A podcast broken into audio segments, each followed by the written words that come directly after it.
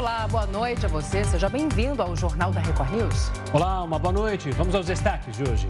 Conselho elege Caio Paz de Andrade como presidente da Petrobras.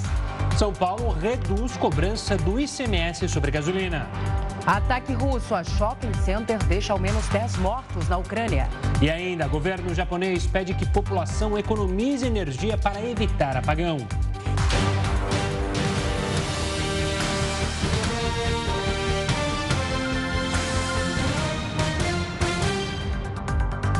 O governo de São Paulo reduziu o ICMS cobrado no preço da gasolina do ICMS no preço da gasolina caiu de 25% para 18%. A redução já está valendo. O governador Rodrigo Garcia explicou que está aplicando a lei federal sancionada pelo presidente Jair Bolsonaro, mas disse que o ICMS não é culpado pelo preço do combustível. Que eu tenho reafirmado que o vilão do preço da gasolina não é o ICMS, e sim o preço praticado pela Petrobras, que repassa não só o aumento do dólar, mas o aumento do barril de petróleo e também as suas margens de lucro que aparentemente são muito maiores do que empresas semelhantes concorrentes da Petrobras no mundo inteiro. O impacto nas bombas para o consumidor final depende de cada posto, mas a expectativa é de que o preço médio para o motorista caia de R$ 6,97 o litro para menos de R$ 6,50. O Procon do Estado de São Paulo vai divulgar o preço médio da gasolina para o consumidor saber quais postos estão repassando a redução do ICMS no preço final mas não aplicará multa. Toda a forma para dar transparência para que quem seja o fiscal do preço seja o consumidor é, no fim do dia. Essa é a nossa expectativa. O governo de São Paulo estima que com a redução deixará de arrecadar 4 bilhões e 400 milhões de reais por ano. Desse valor, 1 bilhão e 200 milhões iriam para a educação e 600 milhões para a saúde. Nós temos uma política de preços que é da Petrobras, que é nacional, portanto, o governo de São Paulo aplica essa redução nas alíquotas, comprometendo investimentos na saúde, na educação e outras áreas, com o objetivo de fazer e de dar sua contribuição é, é, ao país nesse momento onde o preço dos combustíveis é, contribui muito para o aumento da inflação e contribui muito também para a diminuição da renda das famílias paulistas. Olha, o preço do etanol caiu em 16 estados, segundo a ANP. A maior redução foi registrada em Roraima. De acordo com o levantamento feito pela Associação Nacional do Petróleo, Gás Natural e Biocombustíveis, o preço médio do etanol caiu em 16 estados na semana passada. Nos postos que foram pesquisados, a redução do valor médio do litro do combustível foi de 0,75% com relação à semana anterior, passando de R$ 4,91 para R$ 4,87.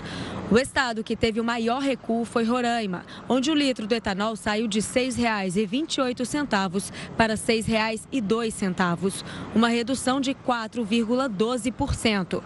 O menor preço estadual foi registrado em Mato Grosso, onde o valor médio é de R$ 4,49. Já o Rio Grande do Sul alcançou o maior preço médio estadual, com R$ 6,50. E também foi a unidade de federação onde foi encontrado o posto com maior preço do país, R$ 7,89 o litro. Ainda segundo o estudo realizado pela ANP, o biocombustível se valorizou em 10 estados e no Distrito Federal. O presidente russo, Vladimir Putin, garantiu a Jair Bolsonaro que a Rússia vai manter a exportação de fertilizantes ao Brasil. Putin conversou com o chefe do executivo brasileiro por telefone. O Brasil importa 80% dos fertilizantes que utiliza e a Rússia é um dos maiores produtores mundiais do insumo. Moscou informou em nota que o presidente russo avaliou o mercado mundial de produtos agrícolas e reclamou das sanções impostas ao país por causa da guerra da Ucrânia. Ainda segundo o Kremlin, os dois presidentes concordaram em manter a parceria estratégica entre os países. O Conselho de Administração da Petrobras aprovou o nome de Caio Paes de Andrade para a presidência da empresa. Assunto para o repórter Pedro Paulo Filho, que acompanha tudo. Pedro, uma boa noite. A gente já pode dizer que ele assumiu o cargo ou ainda não? Ainda não, Gustavo. Quem, por enquanto, continua à frente de maneira provisória da Petrobras é o atual diretor de exploração e produção da estatal, o Fernando Borges. Isso porque o Caio Mário, para assumir a presidência, ainda precisa assinar o termo de posse, o que, inclusive, deve acontecer durante essa semana. Isso se depender também de outros fatores que eu já vou explicar. Bom, antes de tudo, uma boa noite para você, boa noite, Salsi, a todos que acompanham o Jornal da Record News. O nome de Caio Mário Paz de Andrade para a presidência da Petrobras foi aprovado hoje numa reunião do Conselho de Administração por sete votos a três. Ex-secretário de Desburocratização do Ministério da Economia, agora Caio Mário deverá ficar à frente da Petrobras até abril do ano que vem. Mas a gente questionou, a gente lembra que ah, para se manter no cargo, ele também precisa passar pelo aval da Assembleia Geral de Acionistas, que ainda não tem data para acontecer. E aí a gente questionou, entrei em contato com a imprensa da Petrobras para perguntar, e num eventual caso de não, números de votos não alcançados. O que pode acontecer nesse cenário se ele não conseguir votos suficientes dos acionistas? Mas não tive respostas para esta pergunta. Fato é que essa nomeação de Caio Mário também está sendo questionada.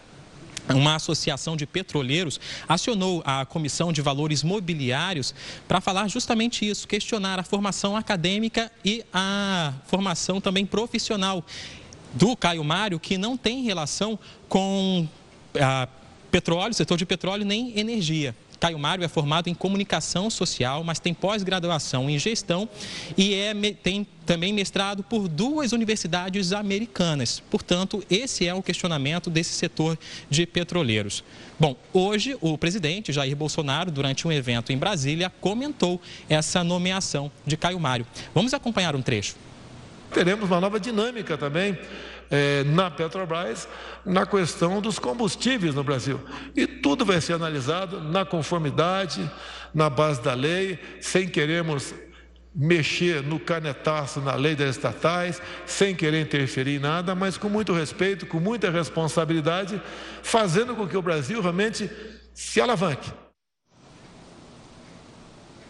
Bom, Caio Mário Paz de Andrade, a gente lembra, ele já é o quarto presidente da Petrobras é, na gestão de Jair Bolsonaro desde janeiro de 2019. Ele substitui José Mauro Ferreira Coelho, que renunciou ao cargo de presidente da estatal depois de pressão por causa de mais um aumento no preço de combustíveis, especificamente do diesel e da gasolina. Agora, o principal desafio do novo presidente é conseguir conciliar e até evitar que o os reajustes nos preços dos barris de petróleo no mercado internacional interfiram tanto na vida do brasileiro.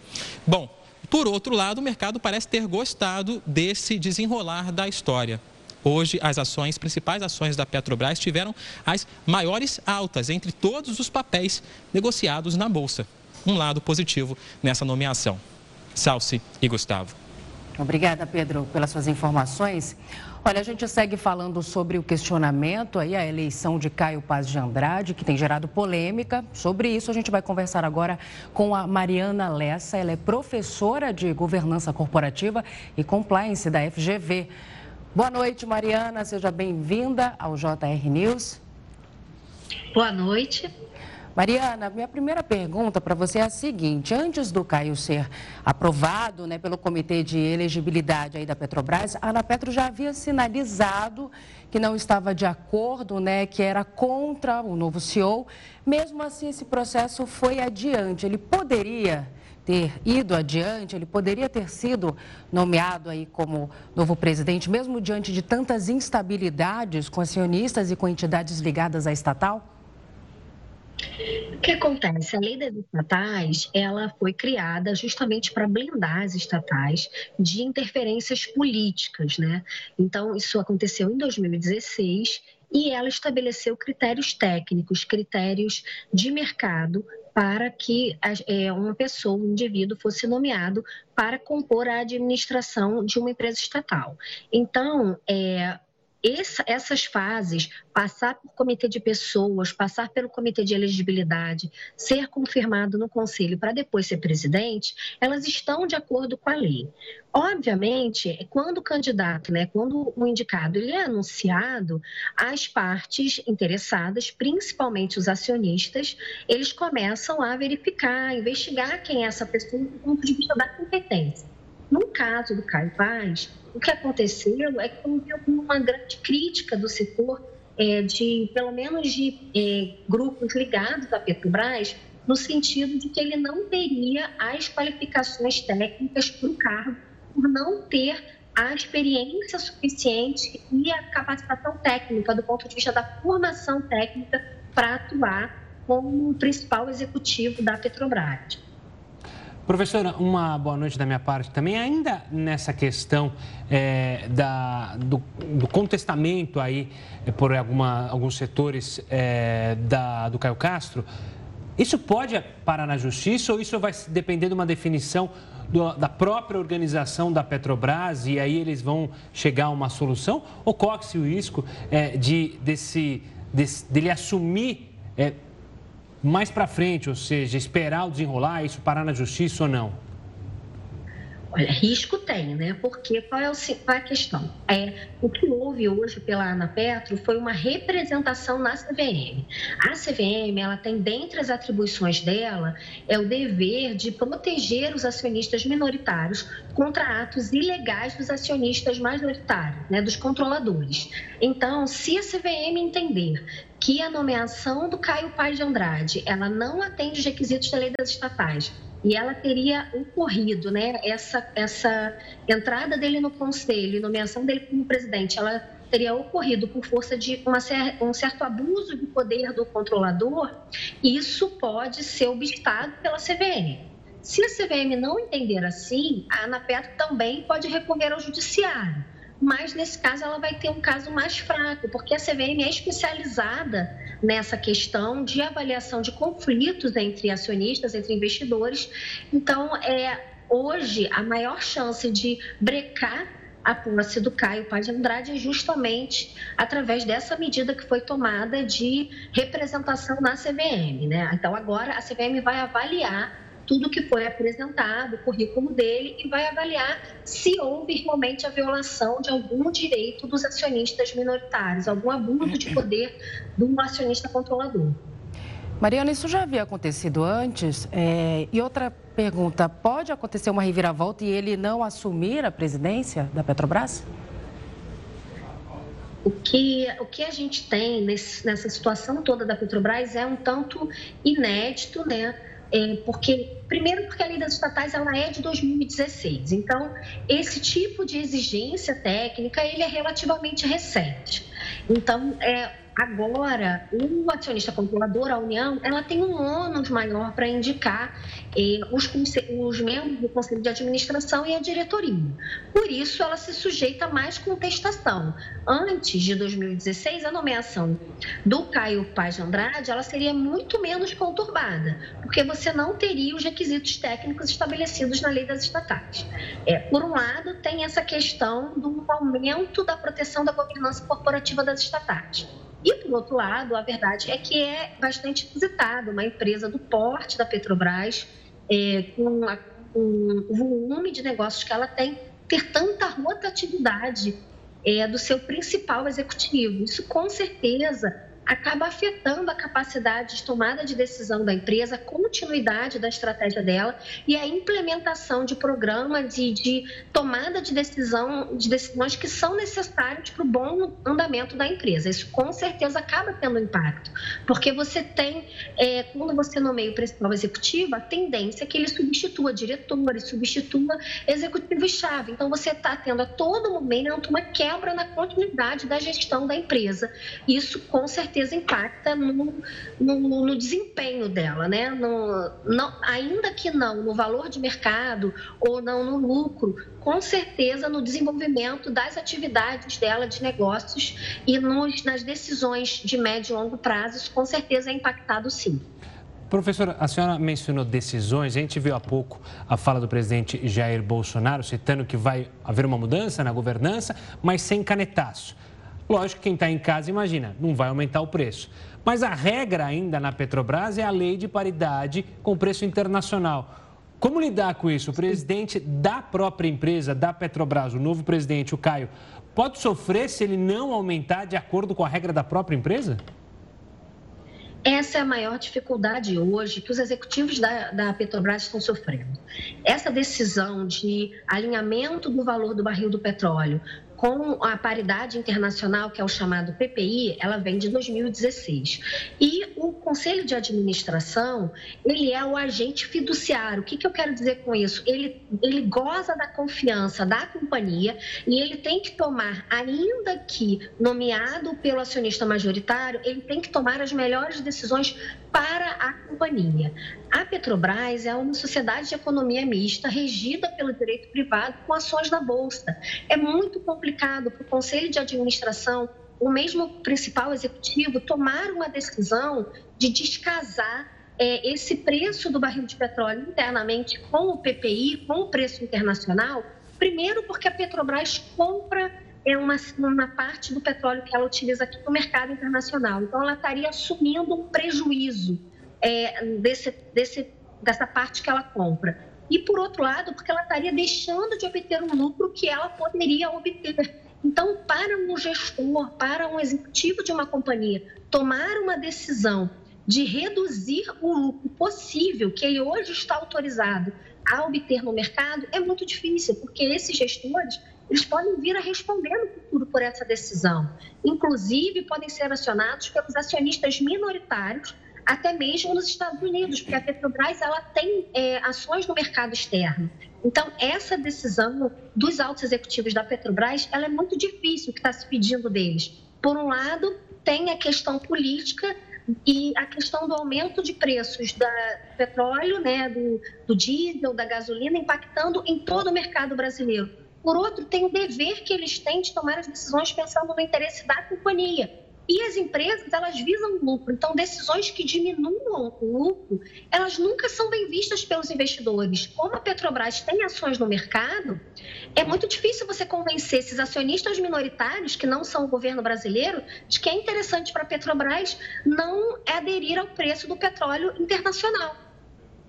Claro. Tá certo. Mariana, muito obrigada pela sua participação, pelas suas explicações aqui com a gente no JR News. Um ótimo início de semana para você. Para vocês também. Muito obrigada. Boa noite. Obrigado a você, professora. Uma ótima noite. E olha, a ministra Carmen Lúcia, do Supremo Tribunal Federal, pediu que a Procuradoria-Geral da República se manifeste a respeito do pedido de investigação contra o presidente Jair Bolsonaro, no caso do ex-ministro da Educação Milton Ribeiro. Ribeiro, é bom lembrar, é investigado por corrupção e tráfico de influência no MEC. Ele chegou a ser preso na semana passada, foi solto na última quinta-feira.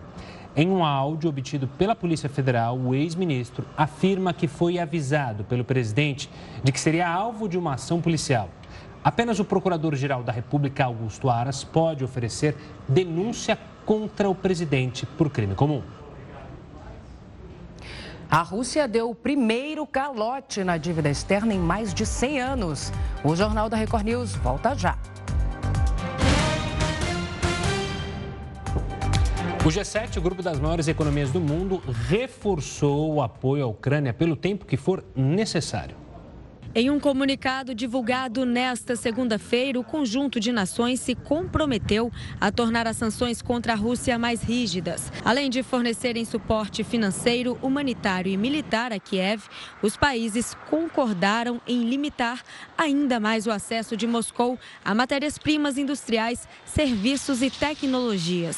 As medidas discutidas pela cúpula incluem ainda a proibição da compra do ouro russo e a imposição de um teto para o preço do petróleo com origem no país. A intenção é conter os lucros do Kremlin que poderiam ser injetados nos confrontos. Detalhes de como isso deve funcionar ainda não foram anunciados. Este ano, o grupo dos sete mais ricos se encontra na Alemanha para debater temas de relevância, como a pandemia, mudanças climáticas e a guerra na Ucrânia. As reuniões tiveram início no domingo e devem durar até terça-feira. O presidente Volodymyr Zelensky participou virtualmente das negociações nesta segunda-feira. O líder ucraniano pediu mais esforços para que o conflito acabe antes do fim do ano. Ele lembrou que o inverno rigoroso nos próximos meses deve dificultar ainda mais os combates no país. Por isso, insistiu que o grupo mantenha a pressão contra a Rússia por meio das sanções. E a participação da China na economia global também foi pauta dos encontros da cúpula. No domingo, o presidente Joe Biden anunciou uma parceria entre os membros do G7 para limitar a influência de Pequim nos países em desenvolvimento. O plano deve levantar 600 bilhões de dólares até 2027 para serem direcionados a projetos de infraestrutura. Uma série de mísseis atingiu a capital da Ucrânia entre domingo e essa segunda-feira. Em uma explosão em um shopping, foram pelo menos 13 mortos e 58 feridos. Autoridades ucranianas confirmaram que um foguete russo atingiu um shopping lotado em Kremenchuk, cidade que fica no centro do país. O presidente ucraniano Volodymyr Zelensky afirmou que milhares de pessoas estavam no local quando o ataque aconteceu. No domingo, um outro ataque atingiu uma creche infantil de Kiev, deixando uma enorme cratera e cobrindo os quartos com cacos de vidro. Um homem de 37 anos morreu e a filha e a esposa dele ficaram feridas. Moscou assumiu a autoria dos mísseis lançados, mas garante que todos atingiram o alvo, uma empresa de munição. Segundo o porta-voz do Ministério da Defesa russo, foram armas ucranianas que acertaram edifícios residenciais. O regime de Kiev fez tentativas de interceptar mísseis russos de alta precisão com armas antiaéreas instaladas na cidade. Provavelmente um dos mísseis antiaéreos caiu em um prédio residencial. A Rússia terminou com semanas de relativa calma na capital ucraniana, o que pode ser uma resposta às reuniões de líderes ocidentais para fortalecer o apoio militar a Kiev. Em um novo impacto econômico gerado pela guerra, a Rússia está prestes a dar um calote na sua dívida externa pela primeira vez desde a Revolução Bolchevique. A dívida deveria ter sido paga no dia 27 de maio, mas ainda havia uma carência de um mês que terminou ontem. A Rússia garante que tem dinheiro para pagar, mas os bancos não processaram o pagamento por causa das sanções aplicadas pelo Ocidente. Vamos chamar o Heraldo Barbeiro para falar mais sobre esse suposto calote da Rússia. Heraldo, uma boa noite. O porta-voz russo negou as alegações, falou que o dinheiro está lá e coisa e tal, é que tem a questão do, é, de que é dinheiro russo, não é dólar, enfim. É calote ou não é, Heroto? É calote, claro que é calote. Aliás, isso daí. Vocês lembram do, do livro do Gabriel Garcia Marques, não lembram? Qual deles? Crônica de uma morte anunciada? Pois é. É, é, no campo econômico é crônica de um calote anunciado. Né? Desde o começo das, da, das sanções, o pessoal diz, olha, não vão conseguir pagar. E agora venceu. Esses 100 milhões de dólares que venceu, eles não pagaram, é só juros da dívida externa da Rússia, que é muito grande. Então, se não pagar os juros, não vão pagar o principal. Até que a Rússia tentou lutar o mais possível. Putin, inclusive, várias vezes, falou para o mundo inteiro: olha, não está nos afetando nada, a gente está vivendo muito bem, nós estamos resistindo a toda a pressão que está sendo feita aqui contra nós, e nós vamos exigir que o gás que vocês compram de nós, principalmente vocês da Europa, sejam pagos na moeda russa, em rublo. E aí os países, aqueles que estavam enforcados, começaram a pagar em rublo. Os demais simplesmente suspenderam a compra de gás, de gás e, consequentemente, então, o faturamento da Rússia caiu bastante. Um detalhe interessante é o seguinte: o fato de que a situação econômica está ruim, mas a Rússia tem dinheiro depositado no exterior, está bloqueado. Aliás, não é só o dinheiro que está bloqueado. Aquela fortuna daqueles grandes magnatas russos estão todas bloqueadas, não pode sair. Os iates que eles andavam passeando para cima e para baixo, inclusive do Putin e da filha do Putin, também estão bloqueados. Então, está um estrangulamento gradativo da economia. E nesse encontro, acabou de mostrar a resposta do Zelensky é, à distância na, na, foram os mísseis lançados contra a cidade de Kiev, inclusive esse shopping center. Vamos tentar. Heroto, eu vou pedir uma licencinha só para a gente tentar reconectar com o Heródoto, porque a gente está com um probleminha no áudio. Assim que a gente reconectar, o Heródoto volta para trazer mais detalhes sobre esse e outros assuntos aqui dentro do Jornal da Record News. A defesa de Paulo Cupertino acusou policiais de vazarem imagens da prisão dele. O Jornal da Record News volta já com essa e outras informações. Estamos de volta para falar de Paulo Cupertino, acusado de matar o ator Rafael Miguel e os pais dele. Ele acionou o Ministério Público, pois é, de São Paulo, por causa do vazamento de imagens da prisão. Quem tem os detalhes e as informações ao vivo é o repórter Tiago Gardinari. Boa noite, Tiago. Conta essa história direito para a gente, hein? Olá, boa noite a você, Gustavo Assalce, e a todos que acompanham o JR News. Pois é, foi uma saga de quase três anos após o crime que tirou a vida do ator Rafael Miguel e dos pais dele. O empresário Paulo Cupertino chegou a ser um dos criminosos mais procurados do Brasil. Ele teria passado por cerca de 300 endereços entre Brasil, Paraguai e Argentina. Ficou durante muito tempo foragido e acabou sendo detido no último dia 16 de maio em um hotel aqui na zona sul de São Paulo, onde ele teria passado os últimos 40 dias. Um hotel bastante simples, ele utilizava disfarces, não é? inclusive alguns é, é, truques para poder enganar as pessoas para que não o reconhecessem, mas acabou sendo detido graças a um trabalho de investigação da Polícia Civil. Na ocasião, nós acompanhamos, fizemos uma intensa cobertura do caso e algumas imagens foram divulgadas, tanto do momento da prisão como da chegada de Paulo Cupertino ao sistema prisional. A defesa do acusado entrou com um pedido de representação no Ministério Público questionando a divulgação dessas imagens, questionando a divulgação feita por policiais civis e também é, por servidores do sistema prisional. A Secretaria de Segurança Pública de São Paulo divulgou uma nota dizendo que os policiais agiram estritamente dentro da lei e que a corporação trabalhou arduamente para prender um dos criminosos mais procurados do Estado. Também em nota, a Secretaria da Administração Penitenciária afirmou que as imagens fornecidas não têm é, definição suficiente para identificação de qualquer pessoa, sendo apenas ilustrativas e de interesse jornalístico.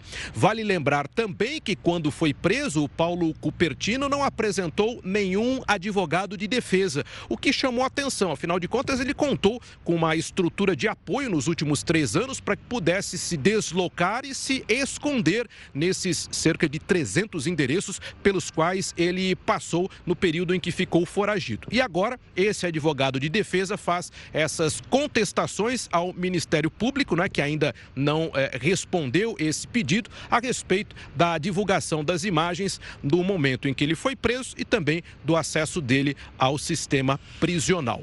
Gustavo e Salsi. Obrigada, Tiago, pelas suas informações.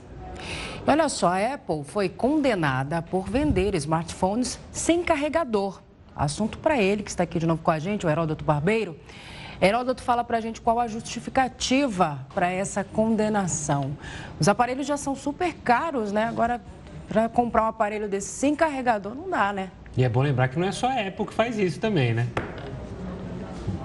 Exatamente. Agora, só assim, a juíza disse que é uma operação casada. Já ouviu falar em operação casada? Não, não. Não, não é para comprar vestido de noiva, nem para comprar o bolo da noiva, nada disso. Operação casada era o seguinte: quando você tinha, por exemplo, falta de um produto, estava faltando cerveja. Aí a companhia de, ia lá e falava: Ó, só te vendo cerveja se você comprar refrigerante. Isso é uma venda casada. Nesse caso da Apple, a, a juíza disse, ela, ela decidiu que é venda casada. Mas eu acho que é uma venda descasada. Por que razão?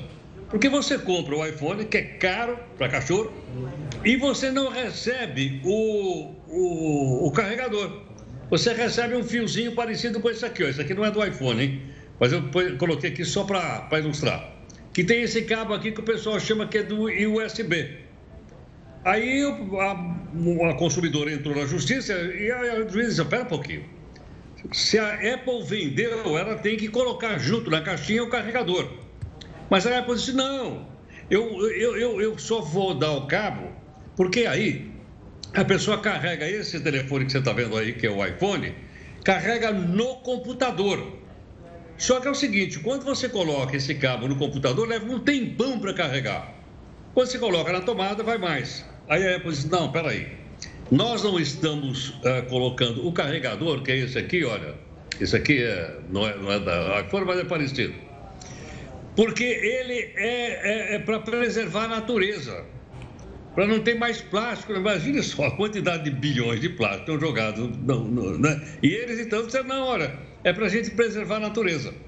Então, se você quiser comprar e carregar seu iPhone rapidamente, você vai ter que comprar um aparelhinho como esse aqui. E o da Apple custa caro, assim como custa caro o cabo USB e custa caro, então, o, o smartphone também. É uma decisão da justiça? É. E a justiça e a juíza se baseou no Código de Defesa do Consumidor, dizendo que é razoável que a pessoa compre o aparelho e venha o carregador junto. Mas é uma decisão, queria alertar, de primeira instância. E quer dizer isso? É provável que a Apple recorra a uma segunda instância, aí tem um colegiado, e a gente vai ver então se essa segunda instância confirma ou não. Mas realmente é uma coisa inusitada, né? É a mesma coisa se você comprasse um carro, diz, olha, eu estou te vendendo um carro, só que é o seguinte, eu estou vendendo para você sem as rodas. As rodas, se você quiser, você compra a parte. Quando na verdade eu compro um carro, tem que vir com as rodas. É uma empresa poderosa, poderosíssima, obviamente, mas está abaixo da lei, como qualquer outra empresa no nosso país. Vamos ver como é que isso vai terminar. É, vamos ver se vai durar, né? Se a decisão não vai ser reformada nas instâncias superiores, porque, como você mencionou, né?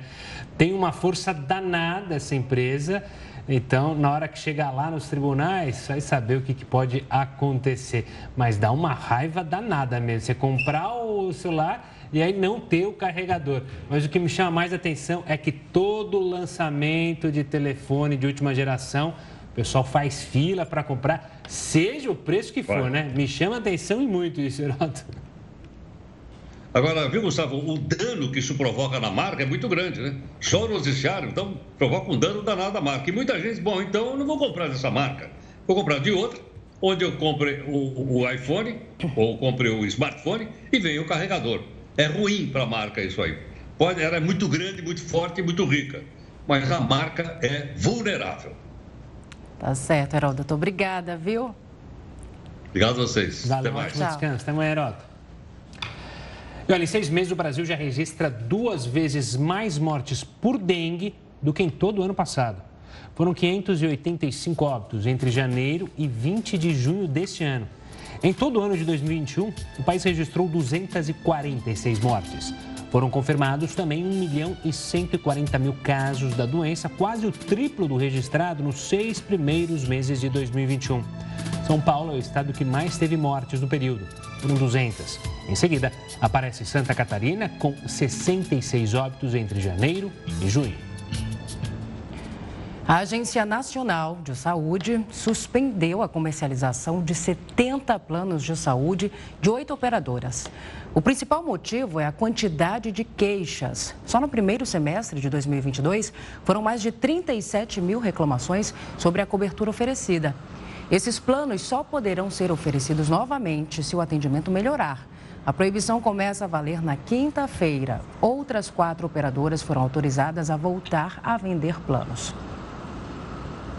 Uma bactéria encontrada no Rio Negro pode revolucionar o tratamento do câncer.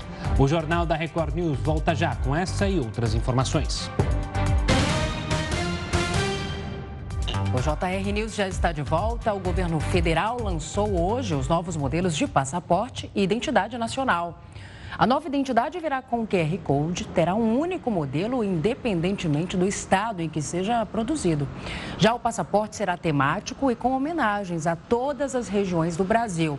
Neste primeiro momento, os cidadãos do Acre, Pernambuco, Goiás, Distrito Federal, Minas Gerais, Santa Catarina e Rio Grande do Sul poderão solicitar um novo documento.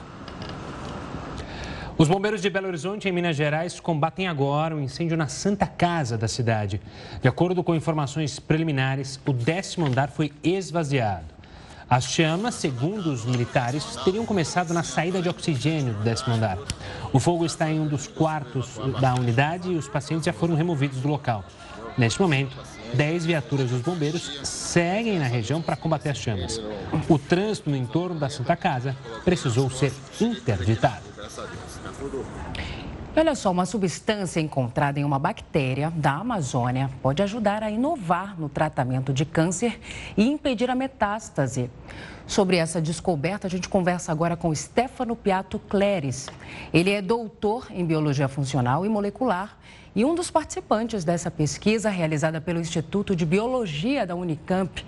Oi, Stefano, boa noite. Seja bem-vindo ao JR News. Boa noite.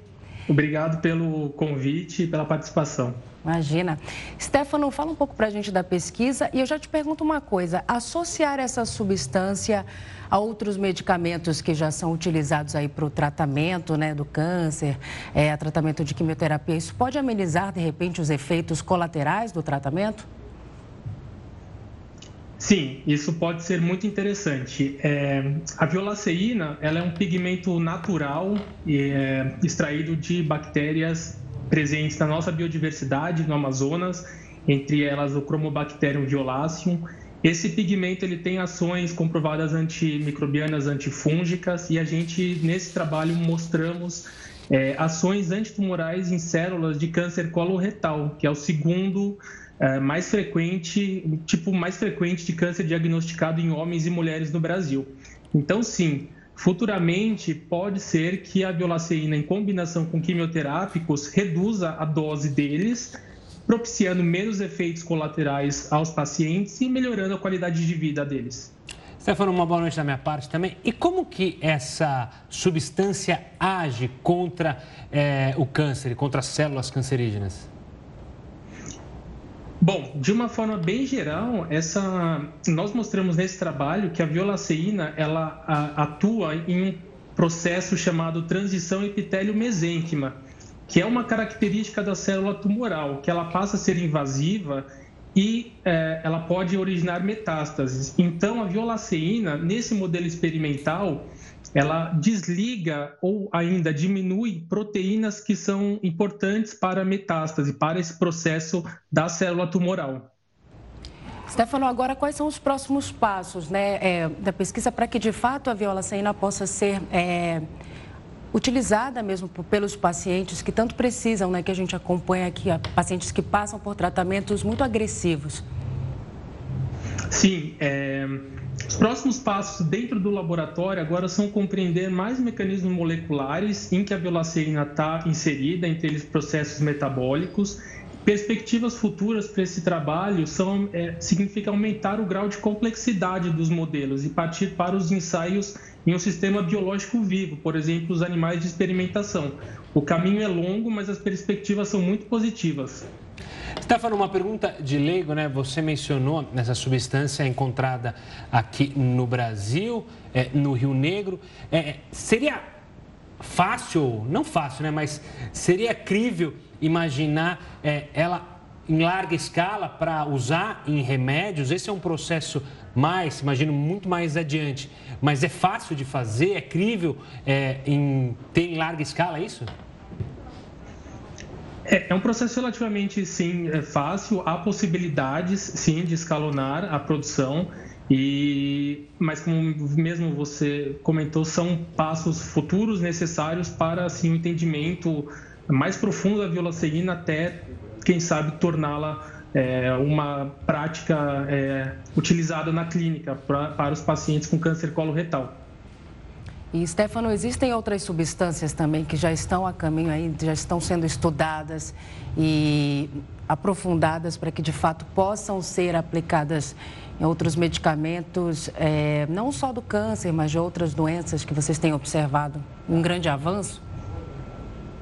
Sim, dentro do nosso laboratório do grupo de pesquisa já há outros é, componentes e compostos, são, sejam eles naturais ou sintéticos, que são, é, estão sendo estudados, na verdade, para vários tipos tumorais, sejam eles sólidos ou sejam eles é, tumores é, hematopoéticos, tumores sanguíneos. Então, sim, há uma grande quantidade e eles são promissores, realmente promissores. Por falar em promissor, imagino que a, a Amazônia, o Rio Negro, enfim, essa grande vastidão aí é, que a gente tem no nosso território ajuda justamente as pesquisas, ou seja, é mais fácil pesquisar, obviamente que aí são outros problemas que a gente tem no nosso país, que é o apoio e a verba. Mas ter esse enorme campo é importante para os cientistas e é uma facilidade que o Brasil tem, a gente pode dizer?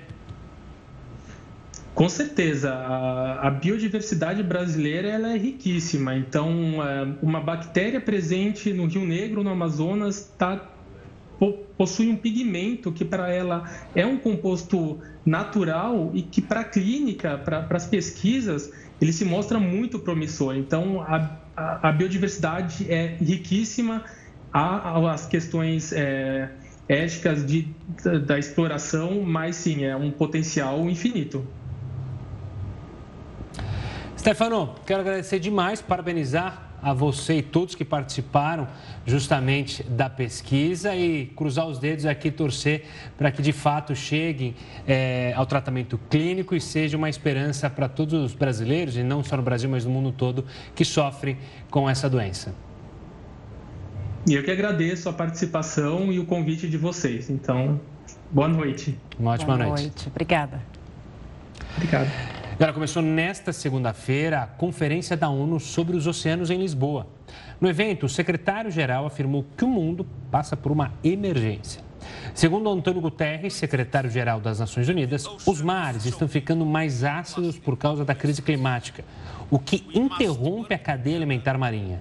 Além disso, o aquecimento global tem elevado a temperatura dos oceanos a níveis recordes, criando tempestades fortes e frequentes. O evento tem o objetivo de restaurar a saúde dos mares e tratar de temas como reciclagem, pesca excessiva e a proteção dos oceanos de exploração de metais raros. O governo japonês pediu que a população economize energia para evitar um apagão. O Jornal da Record News volta em apenas 30 segundos. O presidente Jair Bolsonaro confirmou que o general Braga Neto vai ser o vice dele nas eleições. Em uma entrevista, Bolsonaro elogiou a atuação do militar e afirmou que o anúncio oficial deve ser feito nos próximos dias. Braga Neto foi ministro da Defesa entre março do ano passado e abril deste ano. Cinco pessoas morreram e pelo menos 70 ficaram feridas depois de uma arquibancada desabar. Isso aconteceu na Colômbia. O acidente foi durante uma tourada na cidade de El Espinal. O vídeo mostra o momento em que a estrutura vai abaixo com diversas pessoas. Você acompanha aí nas imagens. A Defesa Civil do município diz que está investigando as causas do acidente e se houve negligência da construção da arquibancada. O touro que estava na arena acabou fugindo pela cidade e até o momento não foi capturado. Bom, lógico que tem a preocupação com o touro, mas que bom que ele fugiu, né? Porque tourada nos dias de hoje até agora não entendo por que fazer esse mal contra os animais. Que bom que ele fugiu e tomara que ele tenha encontrado alguém que o cuide do tourinho. E olha, terminou o julgamento dos atentados terroristas que mataram 130 pessoas em Paris em novembro de 2015. O veredito será anunciado na quarta-feira à tarde. Um dos envolvidos nos ataques, um francês de 32 anos, pediu desculpas aos parentes e sobreviventes do atentado que aconteceu na casa de espetáculos Bataclan. As penas pedidas contra os 20 acusados podem ir de 5 anos de prisão até a prisão perpétua sem liberdade condicional. Gás e energia elétrica representam mais de 30% dos preços do leite, carne e do pão. Foi o que apontou um estudo encomendado pela Associação dos Grandes Consumidores Industriais de Energia e Consumidores Livres. A pesquisa mostrou que os custos com gás natural e energia elétrica na produção representam 33% do preço final da carne. Já no preço da cesta básica, o impacto é de 23%. Vamos voltar a falar de Brasília porque uma manifestação tomou as ruas da capital federal. Isso após um motorista, uma motorista, perdão, de aplicativo ser vítima de abuso sexual na última sexta-feira. A repórter Narla Guiara, quem traz todos os detalhes do caso. Uma boa noite, Narla. Boa noite, boa noite a todos que acompanham a gente aqui na Record News. Olha, a mulher, a motorista por aplicativo de 41 anos, conta que recebeu o chamado na cidade do Gama, a cerca de 40 quilômetros daqui do centro de Brasília. Mas antes mesmo de chegar ao destino final, que seria a 19 quilômetros dali, foi estuprada pelo passageiro. Segundo essa mulher, a ação durou cerca de duas horas. Câmeras de segurança mostram o momento em que essa mulher tentou fugir do suposto estuprador, pulando do carro em movimento. Os moradores que estavam ali na região e ouviram os gritos de socorro dessa mulher cercaram o carro para impedir que o homem fugisse. Todo mundo foi levado para a delegacia e lá ele negou o estupro. Disse que conheceu essa mulher em uma distribuidora de bebidas, que eles combinaram de ir a um motel e que no meio do caminho, segundo as palavras dele, ela surtou. Bom, mas essa fala não colou e o delegado não colou para o delegado, ele não acreditou e atuou o homem pelos crimes de roubo e também estupro. O caso segue em investigação. Eu volto com vocês. Obrigada, Narla. Um vazamento de cloro em um navio provocou pelo menos 12 mortes na Cisjordânia, aliás, na Jordânia. Nesse vídeo que você vai acompanhar agora, é possível ver um momento em que um container cai e uma fumaça amarela se espalha, olha só, rapidamente pelo porto em Acaba, no Mar Vermelho. Pelo menos 260 pessoas ficaram feridas, na maioria funcionários do porto. O diretor de saúde do município informou que os hospitais da cidade estão lotados. O subchefe da autoridade portuária informou que um cabo de ferro que carregava o container se rompeu e provocou o acidente. Olha, o Japão enfrenta uma crise de energia elétrica, inclusive com risco de apagão na capital Tóquio, em meio a temperaturas recordes. Quem tem mais detalhes para a gente é a correspondente Silvia Kikuchi. Oi, Silvia, bom dia aí para você. É o calor que está provocando essa crise?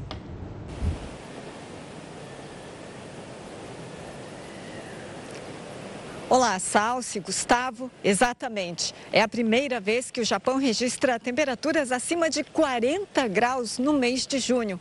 Esse calor intenso sobrecarregou as centrais elétricas. O governo fez um apelo para que a população reduza o consumo de energia, como, por exemplo, controlar o uso do ar-condicionado. Mas esse último pedido é bastante difícil com todo esse calor.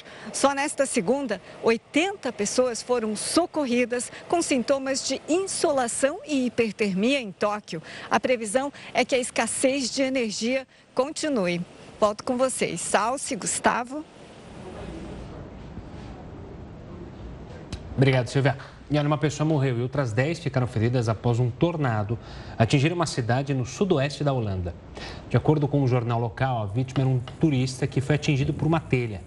Apesar de não ser raro na região, é a primeira vez em 30 anos que um fenômeno do tipo deixa mortos no país. Telhados foram levantados, árvores caíram e a fachada de uma casa ficou destruída. Os serviços de emergência pediram para que a população evite circular na zona atingida para não atrapalhar o trabalho dos policiais bombeiros. E uma associação informou que um abrigo foi montado para acolher os feridos. Imagens impressionantes, né? O Jornal da Record News fica por aqui. Obrigada pela sua companhia. Boa noite, cuide-se. Tenha uma ótima noite. Fique bem acompanhado agora com o News das 10 e a Risa Castro. Até amanhã.